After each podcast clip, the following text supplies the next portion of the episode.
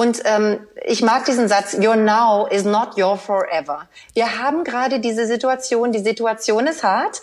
Ähm, jammern hilft gar nicht, sondern wirklich auch ein Stück zu gucken, wie kann ich mich positiv ausrichten? Was ist gut? Was war heute an meinem Schultag gut?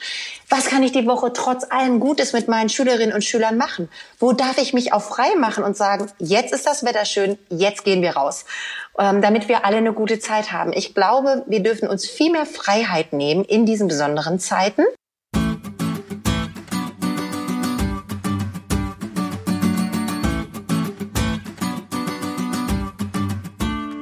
Willkommen bei der Marktplatzplauderei, dem Podcast von Lehrermarktplatz.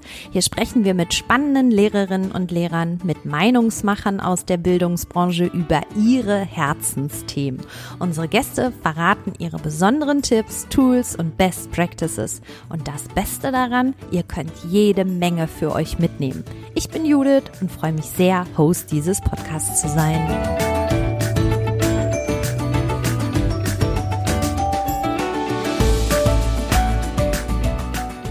Hallo ihr, herzlich willkommen zur Marktplatzplauderei. Heute ist eine Lehrerin zu Gast, die ich schon lange für die Marktplatzplauderei im Auge hatte.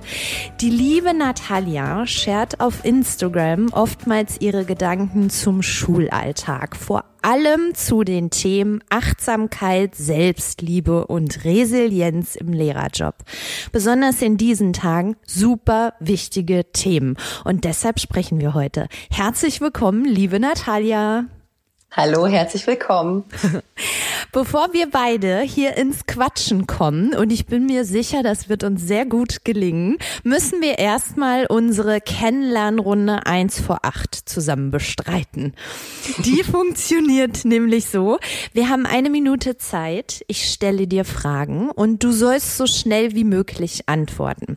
Wir haben keinen Joker, es gibt kein Weiter oder ähnliches, aber keine Sorge, ich denke, das kriegen wir hin. Ganz sicher. Sehr gut. Optimistisch an die Sache rangehen. So, bist du startklar? Ja. Perfekt. Dann warte kurz. Der Timer wird gestellt und es geht los. Dein Bundesland, Schulform und Fächer. Nordrhein-Westfalen, Grundschule, Musik, Deutsch, Englisch und Religion. wie in der Grundschule üblich immer alles, ne? Ja. Am Wochenende mache ich gerne am liebsten so wenig wie möglich und am allerliebsten morgens ganz früh aufs Sofa, wenn noch alle schlafen und Zeit für mich haben. Oh ja, schön. Laptop oder Tablet? Laptop, aber hoffentlich auch bald ein Tablet. Schön. Das kommt auf jeden Fall mit in die Schule. Meine Trinkflasche. Sehr gut. Nachteule oder Frühaufsteher? Beides. Kommt drauf an, wo sich die Fenster ergeben und dann ähm, nehme ich mir beide. Das ist cool, das hat man selten. WhatsApp in der Schule, ja oder nein? Nein. Was möchtest du als nächstes lernen? Oh, ganz viel. Ähm, ich möchte unbedingt lernen, GIFs zu zeichnen. Ich äh, möchte unbedingt meine Texte noch besser SEO optimieren können. Und am liebsten würde ich richtig gut Klavier spielen können. Super. Bäh, das war auch unser, unser Schlusswort quasi. Aber ich habe dich noch mal kurz ausreden lassen. Ich wollte wissen, was es, was es denn so wird. So, ja, super. Also, Kennenlernrunde haben wir geschafft. Und jetzt kommen wir zu meiner ersten Frage, die mich nämlich wirklich brennend interessiert. Du hast irgendwann den Namen deines Insta-Profils in Hauptfach Mensch geändert. Warum? Ja, ich habe am 1.1. diesen Jahres mit äh, dem Insta-Account Lehrer sein begonnen. Das äh, war wirklich ein Mutausbruch. Ich hatte das Thema schon lange auf dem Herzen und mir ging es auch gar nicht so sehr um das Lehrer in dem Wort, sondern um das Sein, ähm, weil mein Herz ja auch für Persönlichkeitsentwicklung schlägt. Und dann war das ganz spannend, dass mich irgendwann mehrere Leserinnen angeschrieben haben und gefragt haben, warum ich als Frau denn einen männlichen, äh, also den Lehrer benutze. Und da habe ich gemerkt, aha, kleines Generationsproblem, ich bin schon viel zu alt dafür. Das ist gar nicht, also ich bin äh, Anfang 40, das ist gar nicht so für mich so auf dem Schirm und so präsent. Also klar, ich mache mein Sternchen bei LehrerInnen und so, aber ich selber ähm, habe mir mit dem Thema Gender für mich allein noch gar keine Gedanken gemacht. Aber weil ich ja Veränderungen liebe und immer denke, komm, man muss irgendwie mit dem Strom der Zeit schwimmen, hat mir das schon, äh, war für mich klar, wenn das der Grund des Namens ist, dass ich vielleicht ähm, Lehrerinnen oder weibliche Zuhörerinnen nicht anspreche oder als Zielgruppe verliere, obwohl es genau deren Themen sind, dann ist es an mir, unbedingt da was zu ändern. Und eines Nachts bin ich aufgewacht und dachte, Hauptfach Mensch. So geht's. Okay, interessante äh, Begründung. Ähm, dein Lebensmotto lautet, sei dir gut. Wie bist du denn darauf gekommen und was hat das mit deinem eigenen Lebensweg zu tun? Da muss ich eben mit dem eigenen Lebensweg anfangen. Also ich äh, war so Anfang, Mitte 20, ähm, hatte auf jeden Fall noch keine Kinder, Vollzeit als Lehrerin gearbeitet, habe parallel noch meine Ausbildung äh, zur systemischen Beraterin gemacht und irgendwann habe ich gemerkt, ähm, ich glaube, ein Thema, was häufig wir Frauen haben, ähm, ich funktioniere ganz gut, ich habe hohe Erwartungen, die erfülle ich auch alle und habe aber irgendwie den Kontakt ähm, zu mir verloren oder ihn vielleicht auch noch nie richtig gehabt. Und äh, ja, also rückblickend würde ich sagen, vielleicht kann man es sogar Burnout nennen. Das habe ich mir natürlich damals nicht eingestanden, weil ich dachte, warum und wozu? Es gibt doch gar keinen Grund. Und ähm, als dann mein erstes Kind dazu kam ähm, und diese Doppelbelastung dann zwischen diesen Rollen und auch noch ähm, Job und Kind dazu kam, ähm, weiß ich, dass ich irgendwann mal heulend mit meiner Freundin aus Münster telefoniert habe und die Mi hat gesagt, Natalia, sei dir gut. Und das ist so hängen geblieben. Und dann habe ich gemerkt, dass ich mir das selber zusprechen darf, dass ich ähm, es wert bin, selber gut auf mich aufzupassen. Das war eigentlich Neuland für mich. Da habe ich noch nie vorher drüber nachgedacht. Und ähm, so ist das gekommen. Ja, und jetzt sag noch mal ein bisschen, du bist ja nicht nur in Anführungsstrichen, in großen wichtigen Anführungsstrichen Lehrerin, sondern mhm. du hast ja auch noch nebenher, glaube ich, eine Ausbildung zum Coach gemacht oder Coachin mhm. gemacht. Sagt man Coachin? Ja. Sind wir wieder bei diesem Thema mit dem Gender, ja, ne? Absolut. Ja. Ja, das, äh, das war schon in meinem Referendariat, äh, was ich 2002 angefangen habe. Da hatte ich eine Schulleitung, ich sage das jetzt einfach mal so, daraus habe ich mich gefragt, wenn man keine Menschen mag, warum man denn in so einem Job ist und warum man dann auch noch Führungskraft ist, wenn man, äh, wenn man das äh, so schlecht ausfüllt, wie ich es da als Beispiel erlebt habe. Und da habe ich für mich beschlossen, den Job mache ich nicht, bis ich 60 bin. Auf keinen Fall. Ich brauche irgendeine Exit-Strategie. Das war schon im Referendariat für mich klar. Und ähm, das war so eine Möglichkeit zu überlegen, wie kann ich neben der, des Lehrerseins noch irgendwas für mich haben, dass ich notfalls die Biege machen kann. Und ich weiß inzwischen, dass es sehr, sehr vielen Kollegen und Kolleginnen so geht. Und das andere war, dass ich gemerkt habe, dass mir ein ganz wichtiges Tool fehlte, wo ich nicht darauf vorbereitet bin. Und zwar Gesprächsführung und Beratungen für Eltern. Und das macht in der Grundschule einen sehr, sehr großen Teil aus. Und da habe ich dann gemerkt, das kann ich nicht. Das ist meine Verantwortung zu schauen, dass ich da mir das aneigne, was ich brauche. Und ähm, ja, dann ist irgendwie die Tür aufgegangen und ich habe äh, zwei Jahre lang die systemische Beraterin-Ausbildung gemacht. Und bist du als solche auch jetzt aktiv, also neben deinem Lehrerinnenjob? Ja, also ich war drei Jahre ja mit, äh, drei Jahre habe ich mich beurlaubt lassen und ähm, habe gar nicht als Lehrerin gearbeitet.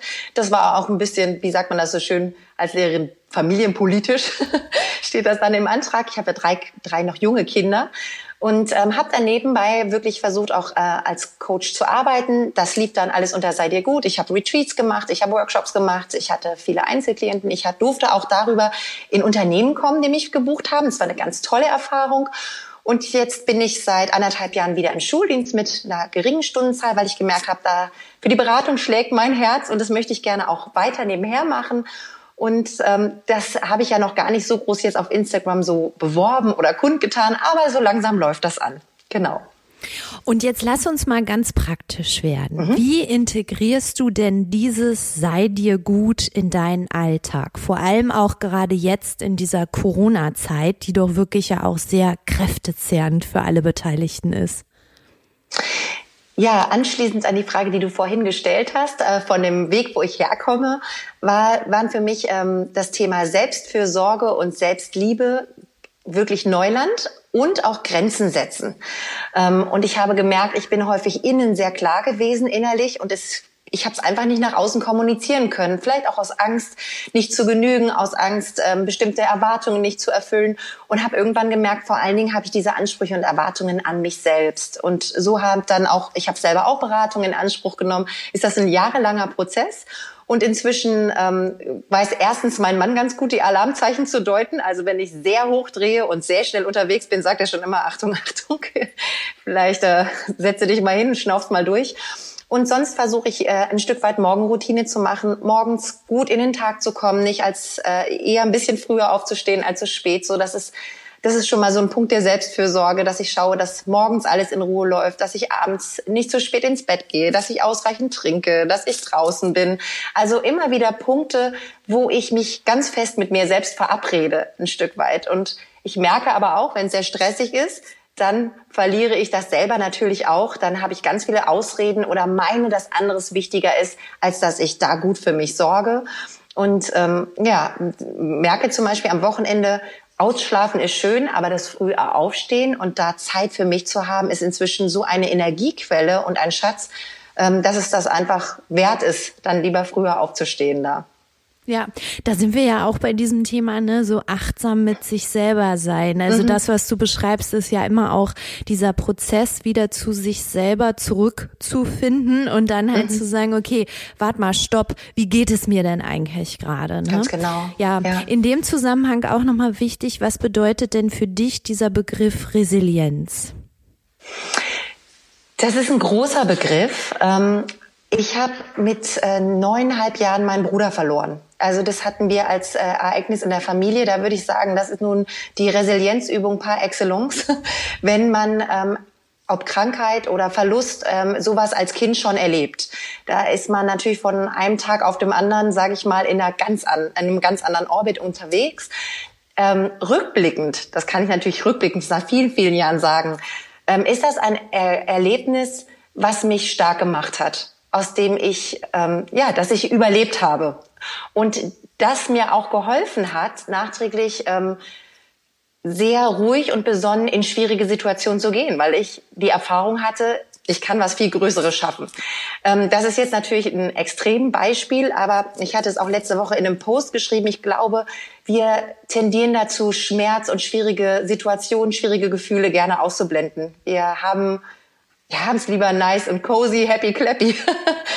Aber Leben ist wild und gefährlich und es gehört einfach auch dazu. Und ich glaube wirklich, wir tun uns selber und unseren Kindern überhaupt gar keinen Gefallen, wenn wir uns diesem Schmerz und diesen schwierigen Situationen nicht aussetzen. Weil auf der einen Seite konservieren wir ihn und er wird damit immer größer.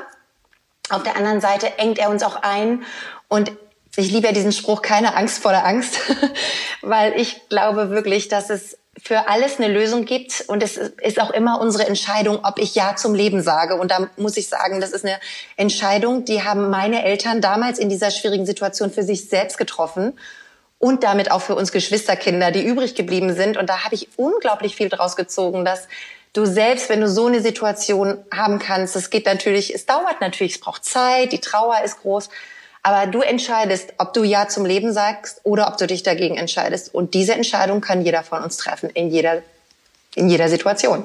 Ja. Ach Mensch, das hört sich echt total gut an.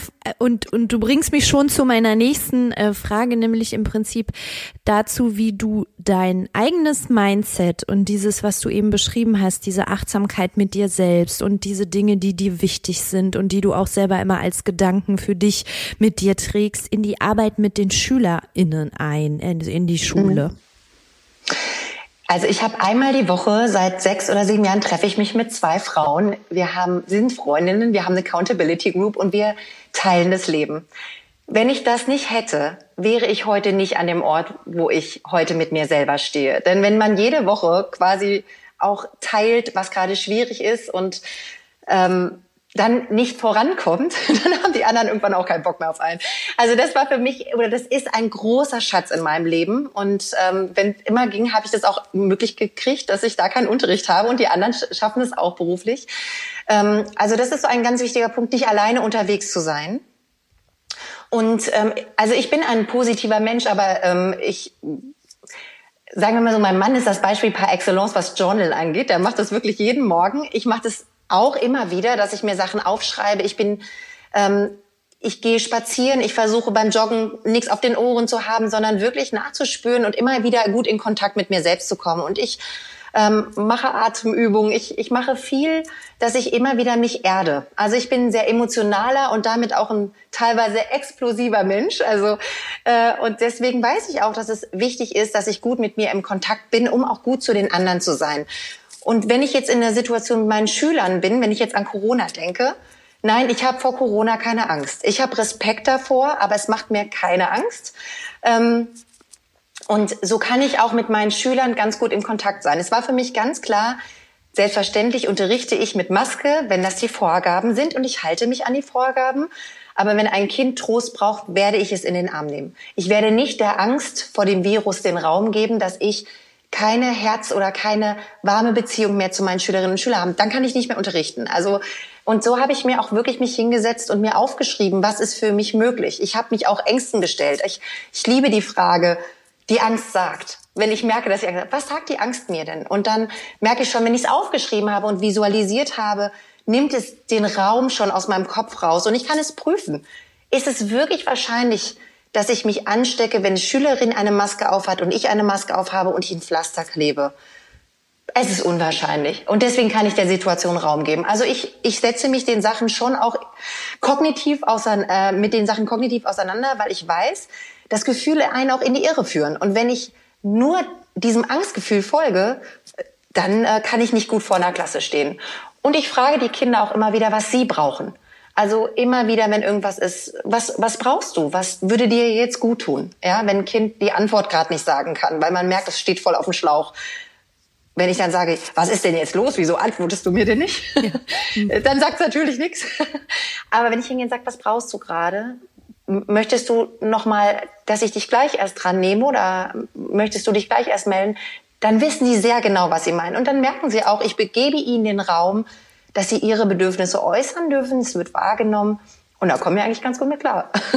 ja, ja ähm, und du hast auch in letzter Zeit ähm, noch zwei Dinge beschrieben, das fand ich persönlich sehr schön und das hat mich äh, sehr auch bewegt. Du hast gesagt, also einmal ist es wichtig, unsere Kinder zur Selbstständigkeit äh, zu erziehen, ihnen nicht mhm. ständig irgendwelche Dinge abzunehmen. Das war so das eine.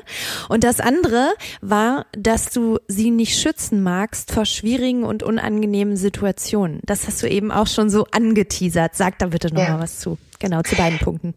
Ja, das ist ja mit dem Stichwort Selbstständigkeit und Resilienz. Also ich, äh, das war so ein Stück weit, dass mich mal jemand, ein Kinderpsychologe, gefragt hat, was wünschen Sie sich für Ihr Kind? Und ich habe gesagt, ich will, dass es glücklich ist. Da ging es jetzt um meine eigenen. Er sagte, ja, das ist schön, das wünschen sich Eltern. Aber noch viel wichtiger ist, dass unsere Kinder im Leben klarkommen und es ist ihr Job. Sie sind der Trainer dafür zu sorgen, dass ihre Kinder klarkommen.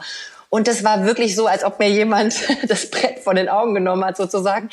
Und ähm, das hat mir sehr geholfen, auch konsequent zu bleiben und zu sagen, nein, du machst das jetzt. Und es ist egal, ob du den Müll rausbringen willst oder nicht, du machst es jetzt. Und das Gleiche ist, glaube ich, wenn wir Eltern unseren Kindern nicht zumuten, zu Hause Anforderungen ähm, oder Aufgaben zu erledigen, warum sollten sie denn dann in der Schule Aufgabe erledigen? Das erleben wir auch, wenn Kinder noch nie eine Spülmaschine ausräumen mussten und du sagst, du musst aber Hausaufgaben machen, sagen die, wieso das denn? die sind das gar nicht gewöhnt. Von daher kann ich wirklich nur ermutigen, die Kinder ähm, einzubeziehen und zwar nicht nur, dass sie lernen, selbstständig zu werden, sondern auch, weil es ihnen Bedeutung schenkt und ich ihnen zeige, ich traue dir das zu. Es ist wichtig für mich, dass du das machst, weil du mir wichtig bist. Und ähm, du machst das ganz prima. Das kann zwar dann auch mal bedeuten, dass ich ein bisschen länger warten muss, bis bestimmte Aufgaben erledigt sind. Und ja, das gelingt mir in meinem vollen Alltag auch nicht immer. Aber wir merken, wenn es gelingt, nimmt es sehr, sehr viel Konfliktpotenzial heraus. Und die Kinder sind dann auch stolz darauf, dass sie natürlich was geschafft haben.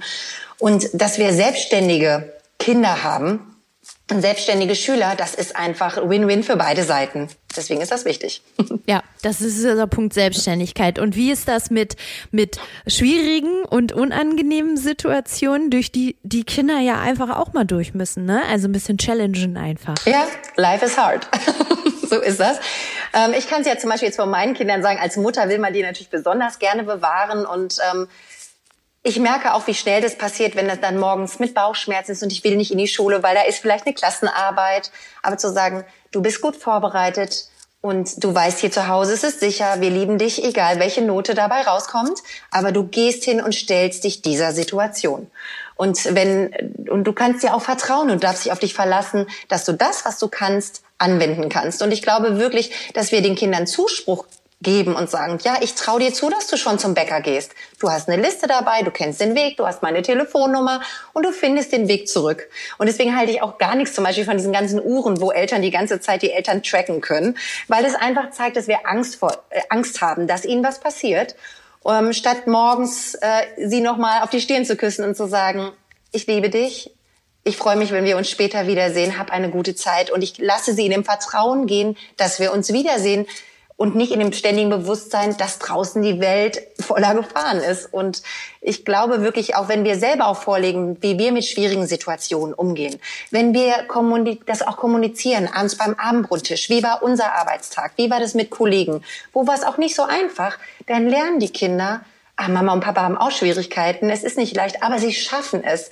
damit umzugehen. Und so glaube ich, ist es egal, ob wir Eltern sind oder Lehrerin oder Erzieherin, egal in welchem Kontakt wir sind. Wenn ich authentisch von mir berichte, ermöglicht das immer für den anderen eine Erfahrung. Und die Erfahrung es kann auch, es kann auch gut werden. es darf sich leicht anfühlen.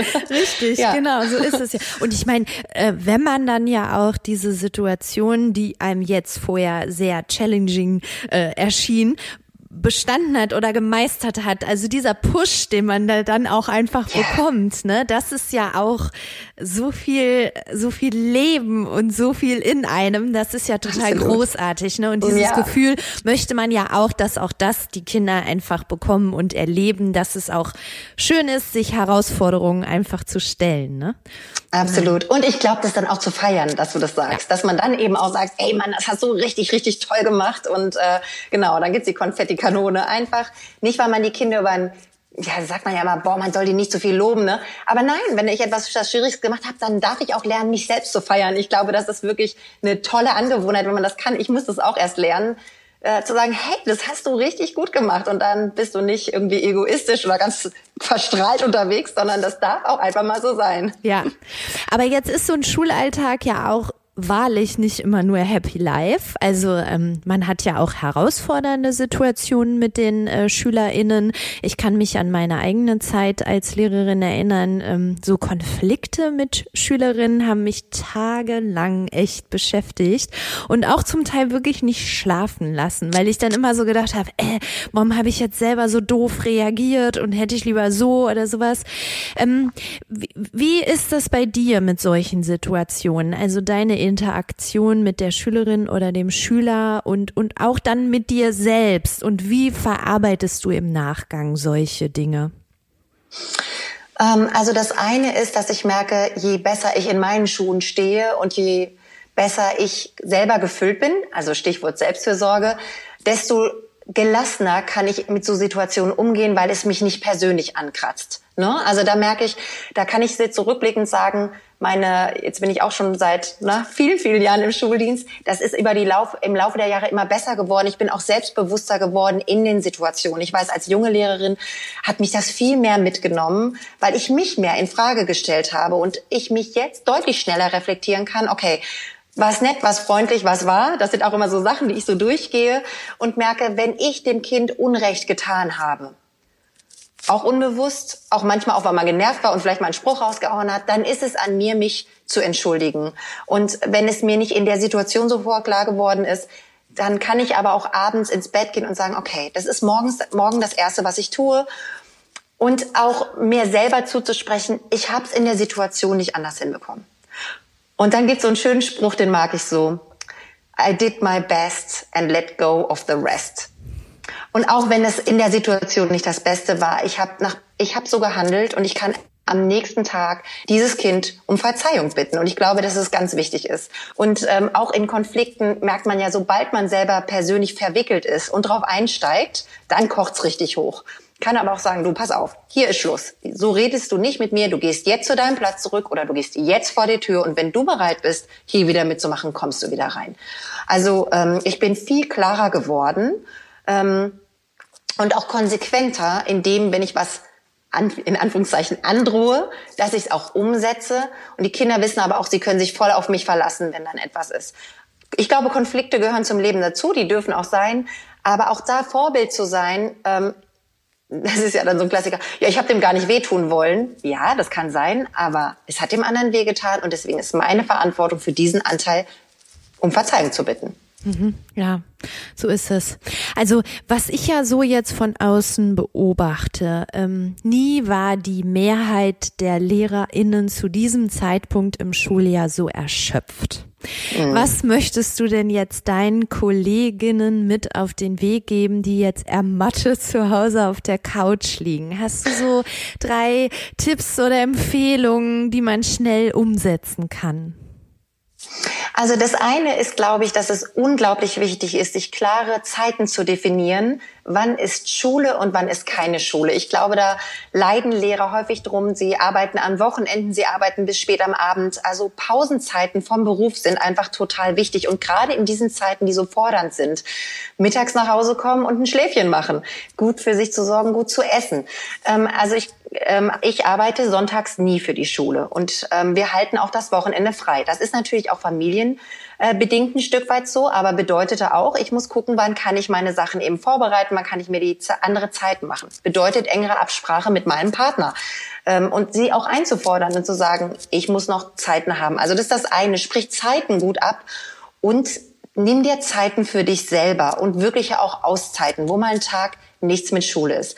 Das zweite ist, ähm, dass ich es unglaublich wichtig finde, ähm, in Bewegung zu bleiben und wirklich, es muss kein Sport sein, ja, also in dem Sinn, ich muss nicht ins Fitnessstudio gehen, wenn mir das nicht liegt, aber ich kann einen Spaziergang machen, weil ich glaube, das draußen sein, das in der Natur sein, das an der frischen Luft sein, das erdet uns einfach total.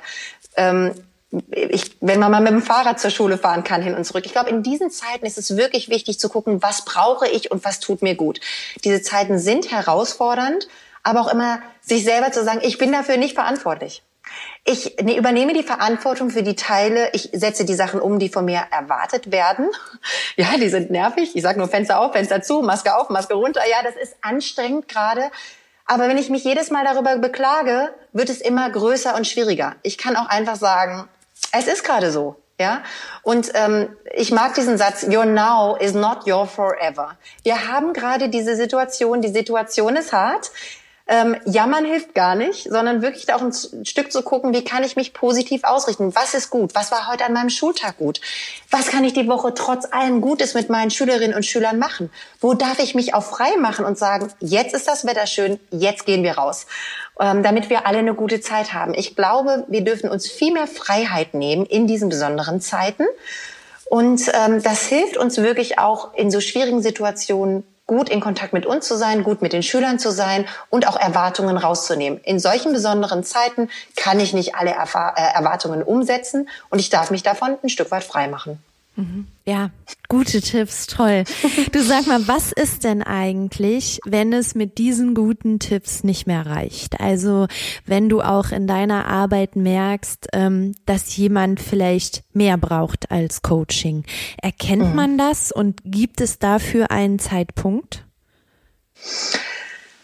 Also ich erlebe das bei Lehrerinnen und Lehrern, ähm, eine große Angst, Beratung in Anspruch zu nehmen, weil wir gewöhnt sind, die Klassenzimmertüren zuzuhaben und dass wir große Angst vor Bewertungen haben. Und die Bewertung ist, ich bin nicht gut genug und ich reiche nicht aus und ich habe versagt. Eigentlich etwas, was unsere Schülerinnen und Schüler von uns tagtäglich auch bekommen. Ähm, dann ist eine große Sorge davor, wenn ich beispielsweise mich für eine Therapie entscheide, was macht das mit meiner Akte. Da würde ich immer sagen, Entschuldigung, scheiß auf die Akte. denn äh, der, es ist wichtig, dass es dir gut geht und letztendlich gibt es auch gar keine Konsequenzen. Es sei denn, das ist für Referendare, wenn man noch nicht verbeamtet ist, dann kann das sein, dass das Konsequenzen hat. Aber auch dann gibt es ja Möglichkeiten eben über Coaching oder Beratungen, dass ich mir Hilfe hole. Ähm, ich glaube, der Punkt ist immer, wenn ich merke, ich schlafe nicht mehr. Die Schule, Probleme nehmen einen zu großen Raum ein. Ein Raum, der nicht mehr passend zu der wirklichen Situation ist. Ob ich Angst vor Eltern habe, Angst vor meiner Schulleitung habe. Ähm, also wenn mich Sachen nicht mehr schlafen lassen, wenn ich merke, ähm, ich kann mich nicht mehr konzentrieren und ich gehe schon wirklich mit Bauchschmerzen morgens vor die Klasse, dann stimmt etwas nicht. Also alles, was größer ist als eigentlich angemessen. Ja, ich kann mal schlecht schlafen wegen einer Situation, habe ich auch schon gemacht. Aber wenn es mehr als zwei, drei Nächte sind, und es gibt so eigentlich so eine Regel, da sagt man so zwei Wochen, dann wird es chronischer Stress. Also alles, was so innerhalb von zwei Wochen irgendwie schwierig ist oder anstrengend ist oder herausfordernd ist, ist noch alles okay, kann man, kann man gut mit umgehen. und das finde ich so eine ganz gute, ganz gute Größe eigentlich, dass man sagt, aber danach muss ich auch wirklich gucken, was ist eigentlich los mit mir? Und wem darf ich mich anvertrauen? Und ich glaube, da steht uns häufig unsere Angst und unser Stolz im Weg, ähm, dass wir uns Hilfe holen, weil wir entweder denken, wir brauchen das alles nicht, oder wir denken, meine Güte, was denkt er von mir? Ich bin ja voll das Wrack. und ähm, das war für mich mit der größte Schritt, mir selber Hilfe zu holen und mir einzugestehen, ich bin an einem Punkt, der hilft mir kein da hilft mir kein Podcast, da hilft mir kein Selbstlesebuch, da hilft mir einfach nichts mehr weiter. Ich brauche Hilfe. Ja. Also, liebe Leute, das ist echt ein wichtiges Thema und man kann, mhm. finde ich, auch wirklich nicht immer mit allen Problemen dieser Welt, also diese mit sich alleine ausmachen oder auch seine Partnerin oder Partner damit belasten. Deshalb mhm. finde ich auch den Tipp, ähm, sucht euch jemanden, mit dem ihr reden könnt. Äh, super wertvoll. Das, äh, du hast eben auch von deinen Freundinnen erzählt, mhm. mit denen du äh, pro Woche sprichst. Ich habe auch eine Freundin, wir machen mhm. jede Woche ein Weekly. Da haben wir immer gewisse Tagesordnungspunkte, die gehen wir immer durch und alleine mhm. Dinge zu verbalisieren, also Dinge wirklich mal auszusprechen, jemandem anderen gegenüber zu erzählen, das bringt schon so viel. Das, das ne? genau. Mhm. Deswegen ist das wirklich ein, ein, ein guter ein guter Tipp, nochmal zu sagen, hey, mhm. redet äh, mit jemandem darüber. Ja, ja, absolut. Ich danke dir. Das ist wirklich so eine wertvolle Ergänzung. Also reden und wenn ich den Schritt noch nicht schaffe, es wenigstens aufzuschreiben, dass es aus dem Kopf kommt und nicht immer größer wird. Und das andere, das finde ich auch ganz wichtig, was du gerade gesagt hast. Der Partner ist nicht der Therapeut. Da ist man in einer Liebesbeziehung im besten Fall. Ja. Und ähm, da gibt's andere Themen. Das heißt nicht, dass ich nicht sagen kann, wie es wie es mir geht. Im besten Fall ist das ja so, dass wir unser Leben auf der Ebene teilen dürfen, auch in der Tiefe. Aber wenn es Probleme gibt, das ist einfach nicht was, das ist nicht Aufgabe des Partners und es ist auch nicht Aufgabe des Partners, ähm, deine Sachen von den Lippen abzulesen, sondern Aufgabe des Partners ist, finde ich, dann zu ermutigen und zu sagen, wenn du das überlegst, ich stehe hinter dir, ich unterstütze dich, aber sich da auch als Partner ganz klar abzugrenzen und zu sagen, du erzählst mir jeden Tag immer dasselbe, du kommst da keinen Schritt von der Stelle such dir jemanden, der dir helfen kann. Also das finde ich wirklich wichtig. Das macht sonst Partnerschaften kaputt. Ja, das stimmt. Da muss man auch achtsam mit Partnerschaft dann einfach in ja. dem Moment auch umgehen. Ne? Genau. Absolut. Mhm. Natalia, wir beide kommen noch zu unserer letzten Rubrik, unserer Wünschebox. Wenn du einen einzigen Wunsch ans Bildungsministerium richten könntest, welcher wäre das? Mehr Freiheit für die Schulen. Punkt. Punkt. Freiheit wofür? Freiheit, mehr selber entscheiden zu dürfen, Freiheit, mehr mit Finanzen umgehen zu dürfen, Freiheit, mehr zu gestalten für das, was in der eigenen Schulfamilie gerade los ist, Freiheit, sich frei zu machen von Lehrplänen eben in dieser besonderen Situation und auch nicht alle Situation, äh, Schulen über den Kamm zu scheren. Grundschule ist nicht gleich Grundschule. Wir haben unterschiedliche Lernbedingungen und Orte, wo unsere Schülerinnen und Schüler herkommen. Ähm, wir haben Familie, wir haben Schülerinnen, die kommen aus schwierigen Familien-Backgrounds, die brauchen etwas anderes. Und da wünschte ich mir mehr Freiheit und mehr Gestaltungsmöglichkeiten, dass wir die haben. Und ähm, auch manchmal, dass jemand mal von oben vorbeischneit und sich anguckt, wie es denn unten auf der Erde aussieht. Ja, was da eigentlich so wirklich abgeht, ne? Das wäre schön. Ja, das glaube ich.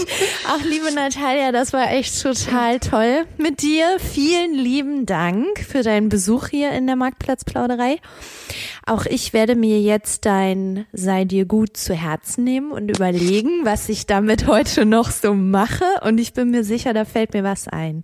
Ich wünsche dir noch eine gute Woche und äh, schicke liebe Grüße in den Pott in mein geliebtes Ruhrgebiet. Ja, danke schön. Und ich danke dir auch sehr, Judith. Mir hat sehr viel Freude gemacht. Dankeschön, dass ich dabei sein durfte. Das freut mich. Tschüss, mach's gut. Ciao. Tschüss. So, und auch euch, liebe Hörerinnen und Hörer, empfehle ich jetzt Natalias Sei dir gut. Macht irgendwas Schönes für euch und empfehlt diese Folge der Marktplatzplauderei gerne einer lieben Kollegin oder einem lieben Kollegen. Vielleicht tut sie ihr oder ihm auch gut. Tschüss, macht's gut, bis nächste Woche.